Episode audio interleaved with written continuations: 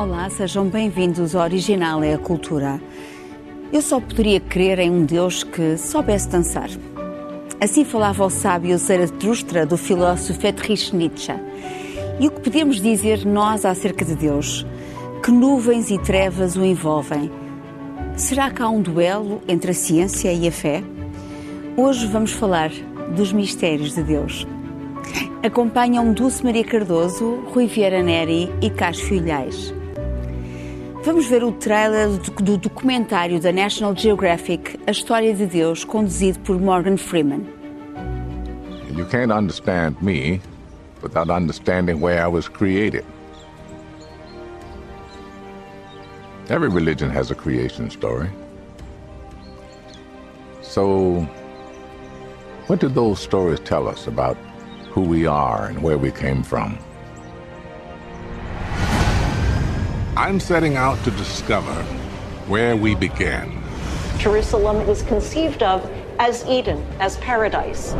To unearth civilization's oldest roots. This is the Mayan Bible. This is the Maya Genesis story. To locate the genesis of religion itself. People are literally living with ancestors. And I'll go back to the dawn of time. Hindus do not believe in one creation. They say that these are cycles of creation. To discover if science and religion can coexist. The Big Bang is not creation because we don't know what was before the Big Bang.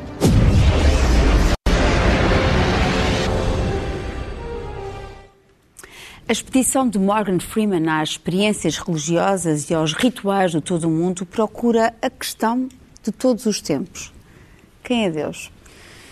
Dulce, eu agora pergunto-te: quem é Deus?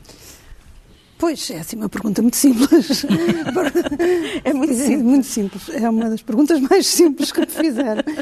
Um, quer dizer, eu uh, tenho aqui que se distinguir várias coisas. Para começar, eu vou falar. O, quando pensei no tema deste programa Deus, eu pensei de um, de um, ponto de vista íntimo, ou seja, não, estou, não, não pensei em termos de religião, não pensei em, em, em naquilo que normalmente se, se pensa em Deus, pensei de quem é Deus para mim? Na verdade, isto é a resposta para mim. e depois de, de, de, andar às voltas comigo, eu percebi que Deus é o desconhecido que me acompanha. Não é um desconhecido, é o desconhecido. E, e esse desconhecido tem uma dupla acessão.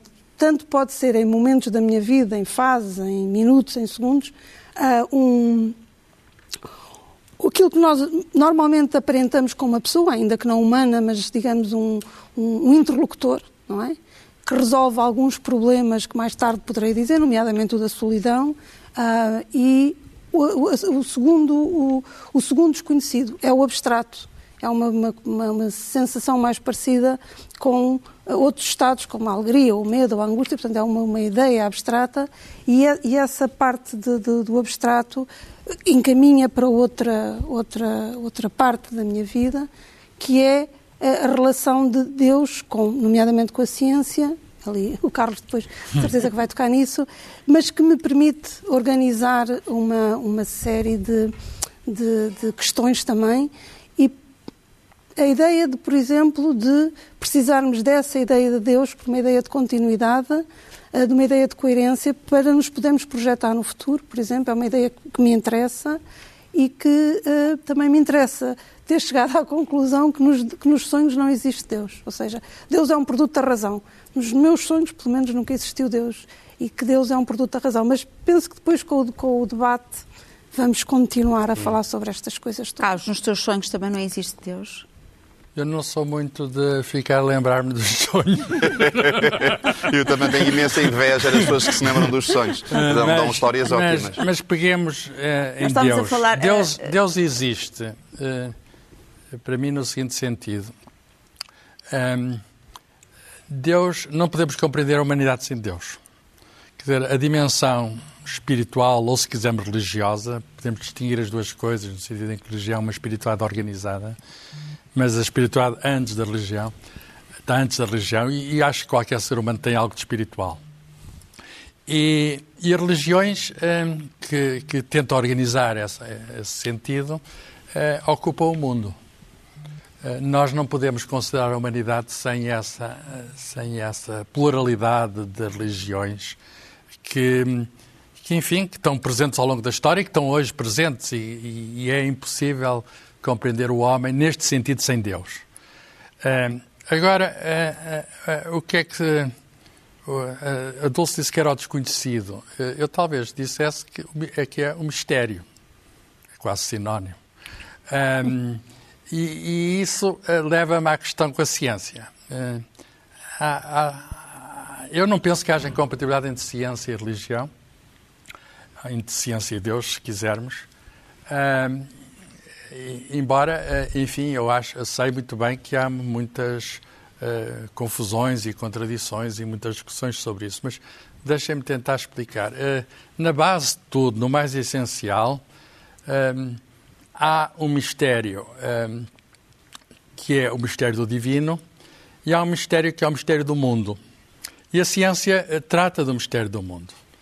com o método próprio que se desenvolveu que se tem revelado extremamente eficaz.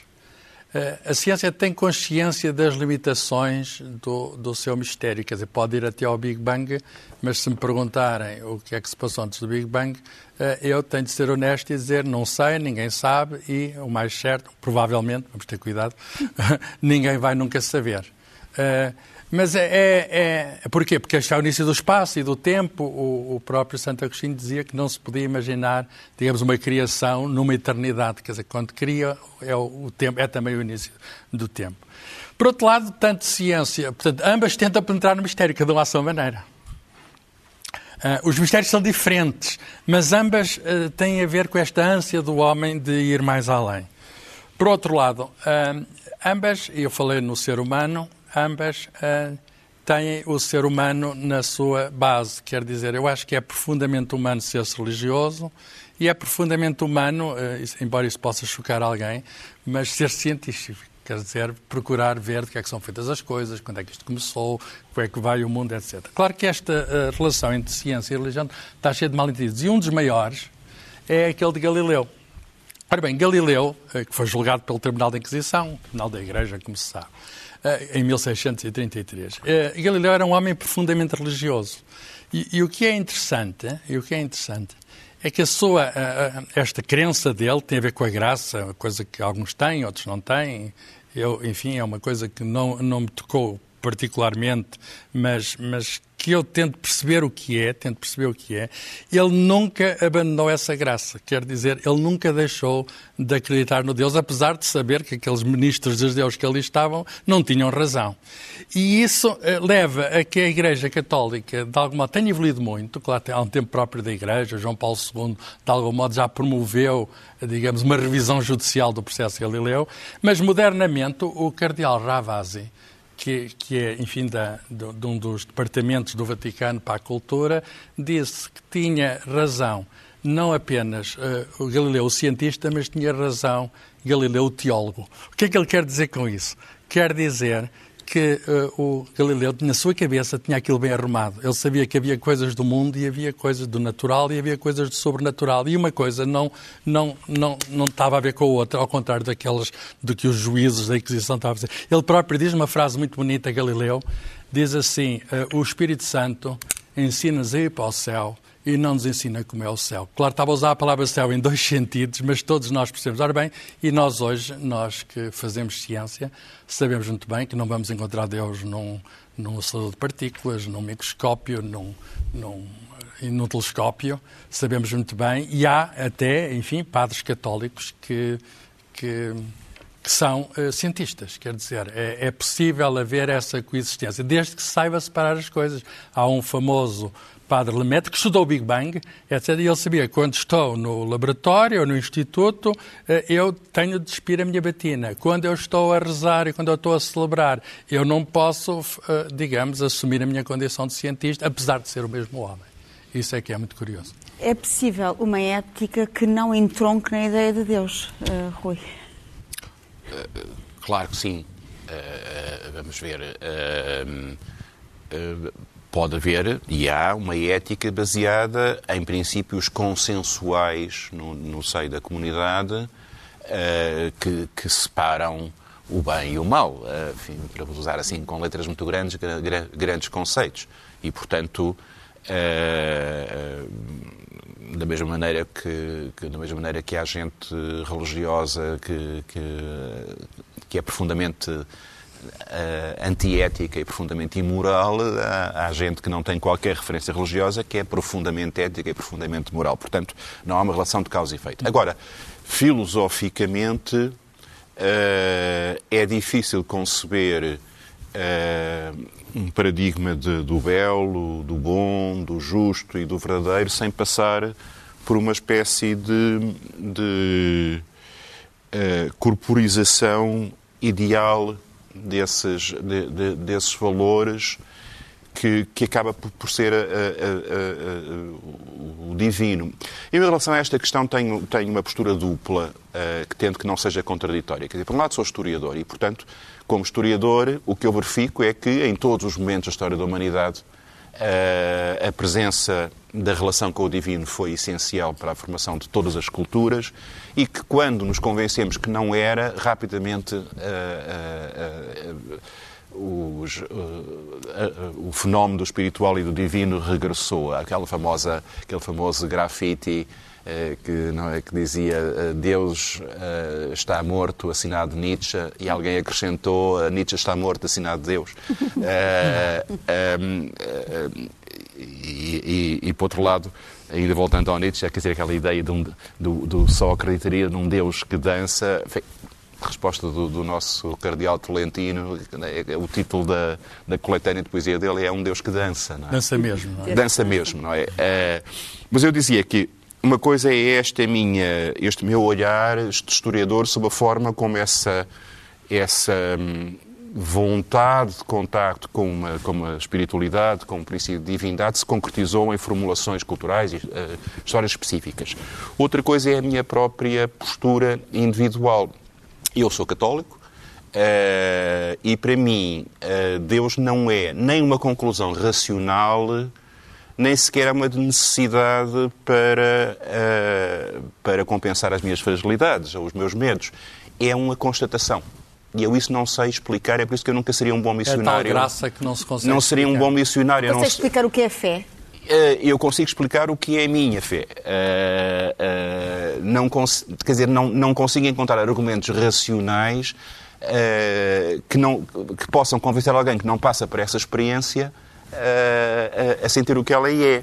Quer dizer, esta, esta sensação da presença de alguém que é um pai, que é um amigo, que é um confidente, que é um conselheiro, que é um, é um juiz, que é um professor, Uh, e, e, e, e, que é uma referência moral e ética para, para, para cada uma das grandes opções que eu tenho que, eu tenho que fazer. E eu sinto-me feliz e acompanhado e nos momentos em que estive perante a morte, não é, confrontado, não é, uma vez que ia morrendo num incêndio, uma vez que ia morrendo numa encefalite, Uh, senti muito fortemente essa, essa, essa presença. Eu não, não posso traduzi-la em palavras muito fortes se calhar é uma necessidade, mas eu não, mas não é uma uh, o que eu quero dizer é que não eu não andei à procura de Deus porque me fazia falta. Uh, foi apenas olha está ali está aqui. Uh, e isso é o essencial da experiência da experiência agora voltando ao, ao meu chapéu de historiador o que é certo é que aquela lógica positivista do século XIX, de que a ciência substituiria a religião, seria um estádio superior do, do conhecimento. Já não cada, estamos aí. cada não. vez mais não estamos aí. Quer dizer, cada vez mais os grandes cientistas dizem: bom, é possível que tudo se passe como se Deus não existisse, mas nós nunca poderemos contestar ah. a, a, a, existência de Deus. E, e aí também é preciso, eh, é preciso hum, separar entre aquilo como dizia, sugeria a, a Dulce, entre aquilo que é uh, esta constatação da presença do divino e as formulações religiosas específicas em que ela se traduz. Eu sou católico, apostólico romano, Uh, mas, por exemplo, em relação àquilo que é a doutrina oficial da minha Igreja e, e, e, e muitos dos seus pecados históricos, obviamente tenho alguma distanciação crítica uh, muito, muito, muito forte. E, no entanto, faço parte dessa família. é, é, o, é sangue do meu sangue. É, é, é portanto, uma, o, a religião não se reduz, a, a, a, questão do divino não se, reduz, não se reduz às formulações das religiões organizadas, embora não exista relação com o divindade que não passa de uma forma ou de outra por alguma religião organizada. Sim. Pois, por exemplo, Thomas Alick, neste livro Paciência com Deus, diz que se alguém se cansa da Igreja, ele pergunta, deverá esse cansaço transformar-se em cansaço frente à própria fé? Uhum. Um, e é uma boa pergunta também. Em relação ao silêncio desta questão com Deus, hum, há também, para além destas tensões entre religião e ciência, também entre alguns cineastas, não é? Uh, ah, Tarkovsky e Bergman, por exemplo. Sim, sim, por Queres exemplo, falar sobre isso? Sobre... Sim, já falo, mas queria voltar ali, já, já, ali ao Carlos. Eu, eu acho que Deus está sentado no, no fim da ciência e que, digamos, que a ciência está a ganhar sempre lugar em relação a Deus, Deus vai recuando, não é? E a ciência vai, à medida que a ciência avança, Deus Ou recua. o caminho é infinito. É isso, como o caminho é infinito, o problema não se põe, não é? Exatamente, o problema é que Sim. o desconhecido é infinito, é. portanto, é. Deus vai recuando e vai ter sempre espaço, etc, etc.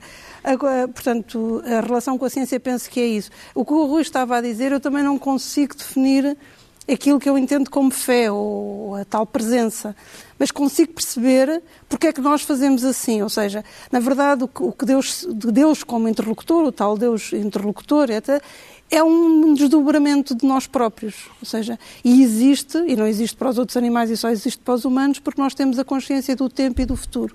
E, portanto, como temos a consciência do tempo e do futuro, estamos sempre a tentar perceber como é que vai ser esse tempo que não nos, não nos é certo e precisamos desesperadamente de uma ideia de coerência. Se nós soubéssemos agora que todos os dias era caótico, que todos os dias nós não poderíamos viver e, portanto, como, não, como racionalmente sabemos que não temos isso como certo nem poderemos ter, vamos tentando organizar, com, e a ideia de Deus nisso é muito útil, uma espécie de garantia da tal coerência. Há a ideia da morte também, a questão da morte. E depois, hum. e, exatamente. E depois também, pois, porque aí lá está, aquilo que eu estava a dizer é os sonhos, da diferença entre a vida e os sonhos, porque é que nós não precisamos de Deus nos sonhos, porque nós saímos dos sonhos, aliás, vocês nem se lembram, e os que se lembram saem, aquilo não, não, não, não faz parte de nós, não é a nossa vida, não é? Ao passo que a vida nós não podemos sair de um dia sem ter consciência do que vem a seguir.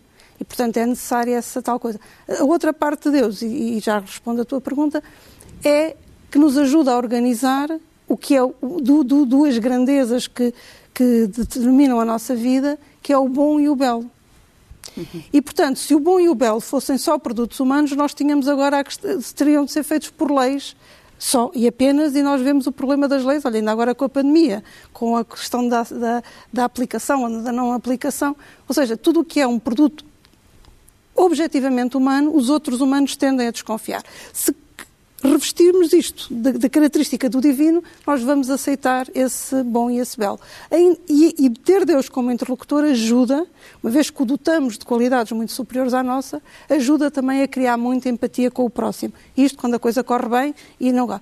É só essa... Estamos num interlocutor silencioso. Posso, Exatamente. Posso falar do Padre Alique? Uh, se hoje não queria interromper o. Não, era só dizer à, à Cristina que a, nestes a questão dois, do silêncio. Exatamente, de, destes dois. O Deus, claro, é mudo e, não, e não, ninguém falou com ele e ele não se faz ouvir muito. E a questão, ver como, como nem arte. Um, uh, dois cineastas muito bons uh, resolvem o problema. O primeiro a dizer que Deus existe e trabalha a fé. Estamos a falar do Tarkovsky. Exatamente, e trabalha a fé no sentido da existência. O Bergman a dizer não, ele é mudo e por isso isso é a prova da, da sua não existência. São duas formas um, diferentes exatamente, de exatamente. o silêncio de Deus. Ora bem, o, o, a Cristina traz aqui um livro do, do padre Ali, que é um padre, é um padre checo, checo, que já esteve em Portugal, de resto, e, e eu tenho aqui um outro, olha, os Les Beaux Esprits se rencontrent.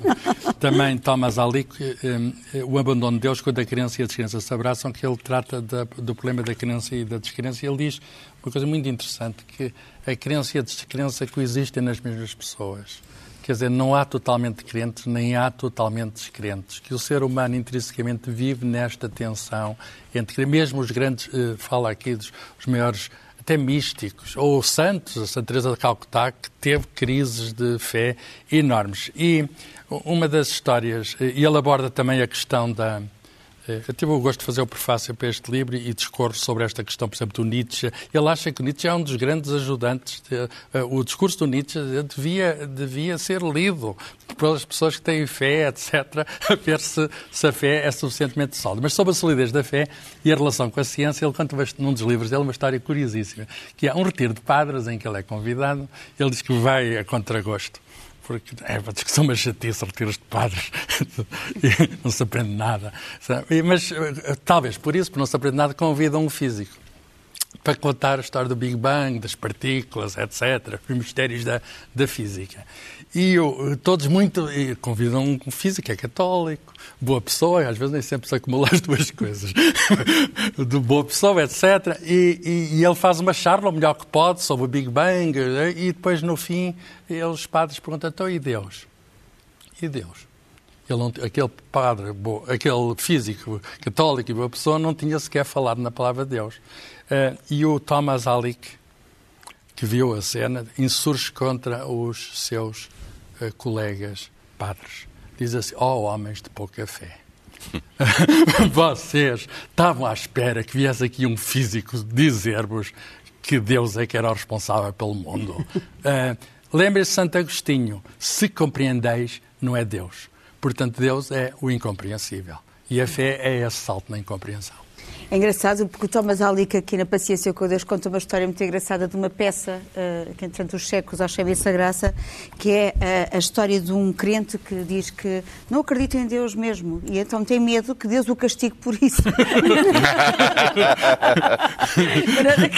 é um crente mesmo. É um crente, é um crente. Não, a fronteira entre crença e descrença por vezes é... é porque, mas aí entra o mecanismo do medo, como a história tem medo que o castigue por é isso. É verdade, seja, há um medo. Ah, exatamente. Medo, o eu, Deus do Antigo Testamento, sim, sim, o Deus castigador. É? O Deus castigador, o Deus que de uma maioria o aceita e, portanto, os outros que não o aceitam estão em pecado, porque nós todos crescemos neste caldo religioso, não é? Portanto, claro, não, é, faz parte da nossa cultura. Não podemos ignorá-lo. E há a ideia muito do medo. E é a ideia do medo que leva ao fanatismo e que leva às, às questões, ao, ao extremismo. E isso é a outra parte de Deus, que já não é filosófica, é muito mundana e, do meu ponto de vista, nada tem a ver com a ideia de Deus. Tem a ver com, com a condição humana e com a natureza humana.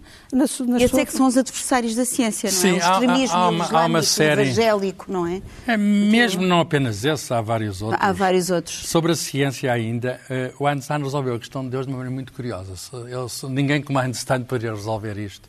Ninguém, não sei Einstein, poderia resolver desta maneira.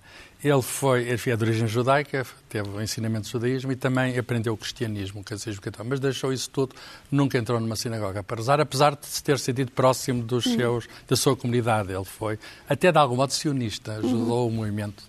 E, e, ele resolveu o problema de Deus da seguinte maneira, usou sempre a palavra, para ele não teve problema nenhum, mas a palavra dele tinha um significado que é difícil de compreender para pessoas que não estejam dentro do pensamento dele.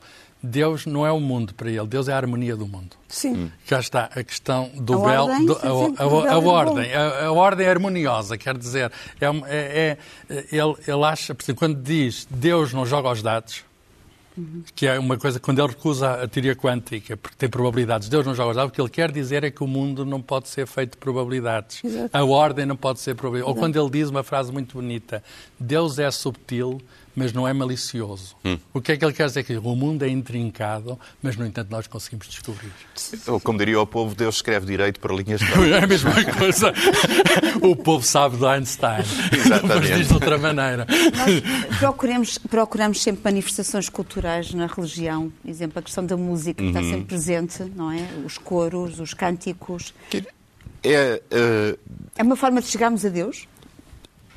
É, para mim é um, é um, sinal, é um sinal da presença de Deus. Ou seja, eh, esta sucessão de criações paradigmáticas de beleza, uh, século após século, em todos os espaços, em todas as, as culturas, transcendendo uh, uh, a finitude física de quem a faz, ficando entrando, e agora víamos voltar quase à, famosa história do canon, mas quer dizer, mas entrando numa perenidade de, de, de, beleza eh, como um alvo de perfeição a atingir por cada geração e por cada, e por cada momento e por cada contexto, é, é, para mim é um sinal espantoso, maravilhoso da graça de Deus. Eu ouço um, um, uma, um A paixão o, de Bach é uma, uma prova paixão de Bach e, e eu sinto é, é, uma, uma, o espírito das apais às águas, como, como diz o poema, não é? é Há uma coisa, no entanto, que eu queria dizer para fugir um bocadinho apenas à, à, à, enfim, à dimensão puramente filosófica e teológica, que é o seguinte: há uma questão que para mim é essencial, é que eu possa ter esta opção como minha opção pessoal e que, te, e que possa uh, ser respeitado, não é? Ser respeitado uh, como o, o direito de ter ou não ter estas convicções de praticar ou não praticar a, a religião que, que, é a consequência disso, ou de, em qualquer momento, ter uma reviravolta e não ter religião. Quer dizer, a, a separação da Igreja e do Estado, a laicidade do Estado, a laicidade das instituições é, é a condição fundamental da liberdade religiosa. Uhum. Não, e é por isso que me incomoda tanto, por exemplo, a voltar a um tema que já aqui tratámos quando foi a questão da, da, da educação para a cidadania, que por vezes a hierarquia da Igreja Católica uh, suja as mãos em, em, em questões uh, de, de, da opção política individual de que deveria estar afastada, porque uh, a ideia de que eu tenha que impor através da lei, da lei comum, uh, princípios que deveriam derivar das minhas convicções íntimas de consciência, uh, de consciência é a negação própria dessa liberdade de consciência. Sim, mas evoluímos muito. Evoluímos Sim, mas, mas ainda há, em, em, em grandes setores da Igreja, graças a Deus que uh, não, é o caso, não é o caso, por exemplo, do Papa, que é uma, que é uma figura luminosa nesse, nesse sentido, o Papa Francisco, nem sempre foi o caso. Uh, Uh, mas há setores da Igreja que ainda estão profundamente marcados para esta ideia do Concílio de Trento de que a Igreja deve ter um braço armado no Estado para impor os, princípios, uh, os seus princípios doutrinais. Isso é a negação, acho eu, na fé em Deus. Ou seja, na, na, na, na fé de que esses princípios têm uma, uma dignidade e uma legitimidade é a própria. por obrigação, não é? é, é portanto, Uh, não podemos falar num, num, programa sobre religião sobre esta questão ah, claro. fundamental da liberdade de ter religião ou de não a ter e da separação clara entre a religião e o poder político. Aqui existe, mas há países em que não, não existe. Mas nem sempre existe. Os países islâmicos, por exemplo. Por isso, aí é um caso extremo, não é? Mas nem sempre existe. Uh... Mas quer dizer, há aqui, há, há, nós estávamos a, a, falar aqui de, de facto da intrusão uh, da religião das nossas vidas, mas há uma linguagem, por exemplo, própria da religião. E agora vou pegando num texto que tu me enviaste muito interessante sobre a relação entre os, a ciência e a religião, e falas do físico dinamarquês Niels Bohr, que era um ateu. Uh, e ele diz que a ideia de um Deus pessoal é estranha para mim, mas devemos lembrar que a religião usa a língua de forma bastante diferente da ciência está intimamente ligada à linguagem da poesia. Tu concordas com isto, uh, Dulce? Pois isto é, evidentemente, há bocadinho o Rui já, eh, era o que o Rui estava a dizer sobre a música. Evidentemente que todas as formas de arte, não é? São tentativas aparentemente mais, mais bem conseguidas de chegar a essa ideia de Deus, porque na verdade a ideia de Deus primeiro é da perfeição, não é? A tal harmonia, o equilíbrio, e portanto o que o gesto artístico é, é uma tentativa de, de, imitar essa perfeição inicial. E, portanto, evidentemente que sim, que concordo. Agora, e, e aliás, eu, eu, eu, escrevo sempre, por exemplo, quando virada para uma parede, e a experiência que eu tive numa residência que fiz na Alemanha, em que tinha uma paisagem paradisíaca à minha frente, é que eu não conseguia escrever. Hum. Sério, porque quer dizer, achava aquilo tudo tão tão bom, tão perfeito, tão pacífico. Beleza excessiva, não? que, que eu pensava, não, não, não posso acrescentar uma, não é uma folha, uma linha a isto, eh, porque, porque já estava lá tudo, não é? E eu escrevo, na verdade, quase num casulo e virada contra uma parede para me esquecer da beleza do mundo porque o gesto artístico, uh, especialmente depois os, os, os, escritores, uh, brincam um bocadinho a Deus, não é? Uh, pegam em pessoas, criam-nas, fazem com que elas se apaixonem, que matam-nas. Portanto, há, há um poder muito semelhante.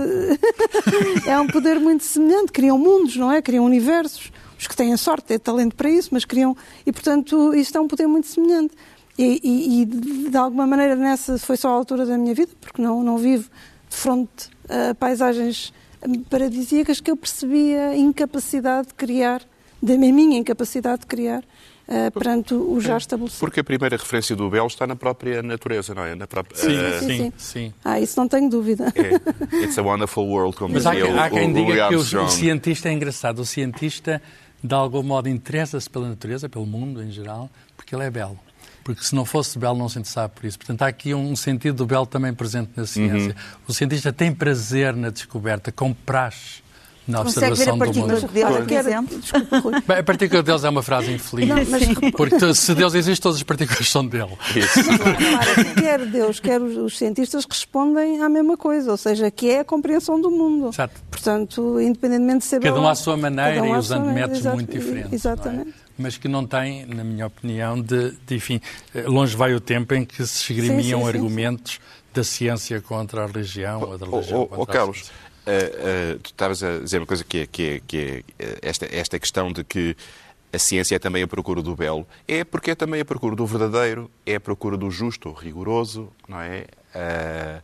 é, é a procura, é última análise também do bom, não é? O, o John Keats, o poeta romântico, dizia o, o belo é o verdadeiro, o verdadeiro é o belo e isto é tudo o que precisamos de saber.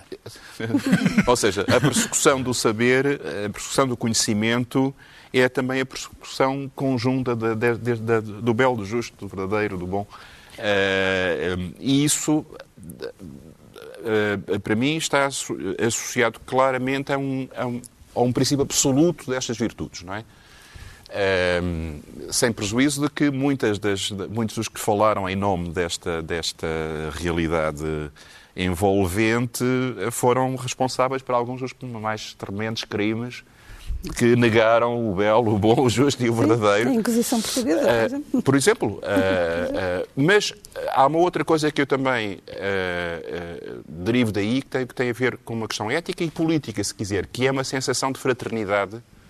Ou seja, esta, esta noção de um Criador dá-nos, em relação à, à, à nossa ao nosso olhar sobre, os, sobre as outras pessoas, uma ideia de fraternidade, a ideia de irmandade. Sim, todos filhos de Deus, não sei Exatamente, e de corresponsabilidade não é, Mas em o, relação o, ao, o grande, aos outros. O grande divulgador de ciência, eh, Carl Sagan, dizia isso de uma outra maneira. Também era agnóstico e dizia isso de uma outra maneira. Dizia assim, ama o teu próximo, porque em muitos milhares de anos de luz não encontras mais nenhum.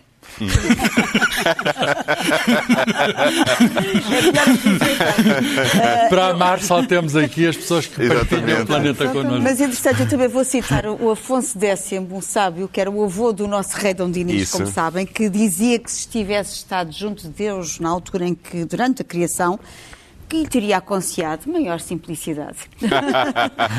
não, mas se fosse mais simples, nós não tínhamos a ciência que temos, que é uma busca permanente. E ainda bem que é um bocadinho, como diria o Einstein, intrincado. Intrincado e misteriosa. misteriosa. Uh, vamos passar para as sugestões. Eu vou começar com a minha sugestão. Deus não é grande. Uh, como é religião envenena tudo, do jornalista político e literário Christopher Hitchens. Uh, neste longo debate, ele apresenta argumentos contra a religião religião, uh, citando Lucrécio uh, num dos capítulos, uh, que é a religião mata, em que ele diz que grandes cúmulos, estou a citar Lucrécio, grandes cúmulos de mal atingem os homens motivados pela religião. ele é a favor de uma, de uma visão mais laica da vida, secunda-se na leitura de textos religiosos e também apresenta um resumo breve da crueldade inspirada pela religião que testemunhou em vários sítios do mundo, como Belfast, Beirute, Bombaim, Belgrado, Belém e Bagdade. Portanto, tudo testemunhado, tudo em nome de Deus, até as crueldades todas em nome de Deus. Uh, explica que a religião é uma destruição das nossas origens, da nossa natureza e também do cosmos. Eu vou só ler um excerto em que ele fala de um momento, e de um momento muito particular, que é a morte do pai. E ele diz, quando o meu pai faleceu e foi enterrado numa capela com vista para Portsmouth, e fui eu que falei no púlpito e escolhi como texto um versículo da Epístola de Saúl de Tarso, que mais tarde seria chamada de São Paulo aos Filipenses, capítulo 4, versículo 8. E vou ler, entretanto, o que ele leu. Quanto ao resto, irmãos, tudo o que é verdadeiro, tudo o que é honesto, tudo o que é justo, tudo o que é puro, tudo o que é amável, tudo o que é de boa fama, tudo o que é virtuoso e louvável, é o que deveis ter em mente. Ele escolheu este texto pelo seu caráter inquietante e ilusivo, que estará comigo no último momento pela sua injunção essencialmente laica e porque se destacava da desolução de discurso retórico, lamúrio, absurdo e intimidação que o rodeia. E depois termina dizendo: Enquanto escrevo estas palavras e quando os leitores as estiverem a ler, pessoas de fé estarão de maneiras diferentes a planear a vossa e minha destruição. E a destruição de todos os êxitos humanos conseguidos à custa de duras penas a que ludi. A religião envenena tudo. Bem, eu, eu não concordo. Montesquieu dizia que nunca houve reino mais sangrento que o reino de Deus, não é? Mas uh, acho que há uma, há uma, confusão essencial aí no bem, não é? Quer dizer, porque há muitas outras razões que fundamentaram crimes tremendos uh, e, portanto, isso não... Ele pertence a um grupo mais radical, o abuso... Richard Dawkins e outros, que dizem que a religião é inimiga do povo, basicamente. O abuso de um, de, de um bom princípio, de, de, de, um princípio não invalida o, o, o princípio, não é? Assim, eh, em vez de termos um duelo, procuremos um dueto, é isso? Dulce, o que é que tens? Eu trago um filme de do Ingmar Bergman. Uh, nós somos aqui um programa cultural, ainda não tínhamos trazido o Sr. Bergman, que, que, é quase uma. que é o sétimo Já tinhas falado dele. Já? Ah, ah já? já? Ah, já. já. Ah, pronto, um Diogo, então, António Smolov, oh, exatamente. exatamente. E, e, é um filme de 56 em que. Uh, portanto, ainda, ainda estava muito presente a Segunda Guerra, a bomba atómica, tudo isso, todas essas desgraças da humanidade, e, portanto, o Bergman uh, nesta, nesta personagem do, do, do António, do António Bloch, pôs um, um, um, um, homem que vinha das cruzadas, de uma, de uma, de existência de uma peste negra, e aliás também é assim um estranho paralelo com os tempos que agora vivemos, e esse homem basicamente é o encontro dele com, com a morte. Uh, aliás, há uma imagem muito bonita que é, que é emblemática do filme, que é a morte, ele, ele, ele desafia a morte para, para jogar xadrez. E a, essa imagem é icónica, tornou-se icónica.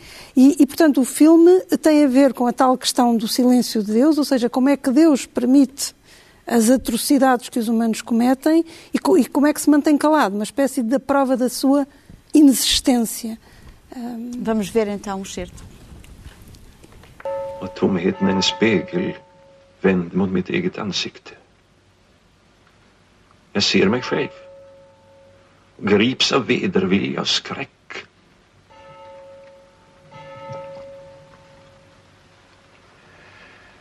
Genom min likgiltighet för människorna har jag ställts utanför deras gemenskap. Numera lever jag i en spökvärld, innesluten i mina drömmar och fantasier. Och trots det vill du inte dö? Jo, jag vill. Vad väntar du på? Jag vill ha vetskap. Du vill ha garanti. Kalla det vad du vill.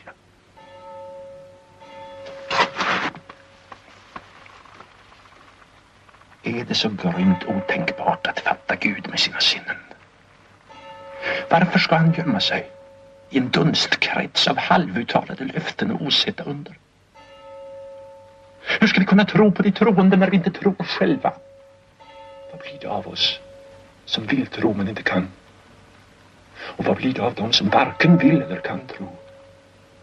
Varför kan jag inte döda Gud inom mig? Varför lever han vidare inom mig på ett smärtsamt och förödmjukande sätt trots att jag förbannar honom och vill vräka ut honom ur mitt hjärta? Varför är han trots allt en jäckande verklighet som jag inte kan bli kvitt? Hör du mig? Jag hör dig. Jag vill ha vetskap. Inte tro, inte antaganden, utan vetskap. Jag vill att Gud räcker mig sin hand, avtäcker sitt ansikte och talar till mig. Men han tiger. Carlos, quem não é mudo é o Papa Francisco. O Papa Francisco é que não tem nada de mudo, fala e fala muito bem. Eh, eu direi que é um dos, enfim, líderes mundiais eh, mais inspiradores, se é que há outros líderes mundiais inspiradores. Acaba de sair a sua última encíclica, Fratelli Tutti, vai buscar uma expressão, mais uma vez, de São Francisco, já tinha escrito uma encíclica, Lovato Si, eh, Lovato Si, e agora temos esta carta encíclica sobre a fraternidade e a amizade social que ele foi uh, entregar em Assis, junto ao túmulo de São Francisco, agora em 3 de outubro passado. Isto, de facto, é um, é um documento extraordinário que, que, eu acho que tem leituras muito mais amplas que dentro da própria Igreja Católica. Por exemplo, ele fala, já tinha falado que economia, já tinha dito que a economia matava, agora vai mais longe, fala da necessidade, digamos, de uma nova ordem política, de uma, aquilo que ele chama de caridade social e política. Ele diz: a grandeza política mostra-se quando, em momentos difíceis, se trabalha com base em grandes princípios e pensando no bem comum a longo prazo. O poder político tem muita dificuldade em assumir este dever num projeto de nação e, mais ainda, num projeto comum para a humanidade presente e futura. Eu, eu, eu acho que devemos refletir sobre estas palavras. A humanidade precisa, enfim, não tem que estar unida em tudo. Eh, é natural que hajam divergências, mas um projeto comum para as grandes coisas, digamos, da vida, para tudo aquilo que nos une, é para isso que o Papa Francisco chama a atenção. E vamos louvar a Deus com música. Isto parece um bocadinho uma aula de catecismo.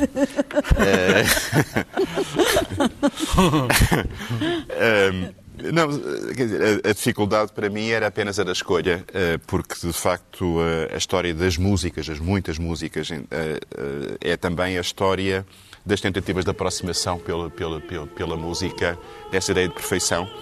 E eu escolhi um, um momento muito bonito, é um, um dueto do Requiem de Verdi, Recordare, é que é um pedido de misericórdia para a fraqueza uh, e, a, e, a, e, a, fragilidade que leva, que leva aos erros, que leva aos pecados, e a ideia de redenção que está, que está presente na, na, na, numa concepção de, de, um Deus que perdoa como um pai. É? Eh, estamos a ouvir a Elizabeth Schwarzkopf e a Christa Ludwig na interpretação dirigida por Carlo Maria Giulini.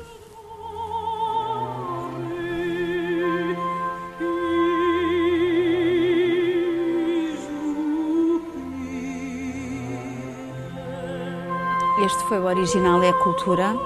Até para a semana. Até lá, lembre-se, todo o tempo. É bom tempo para a cultura.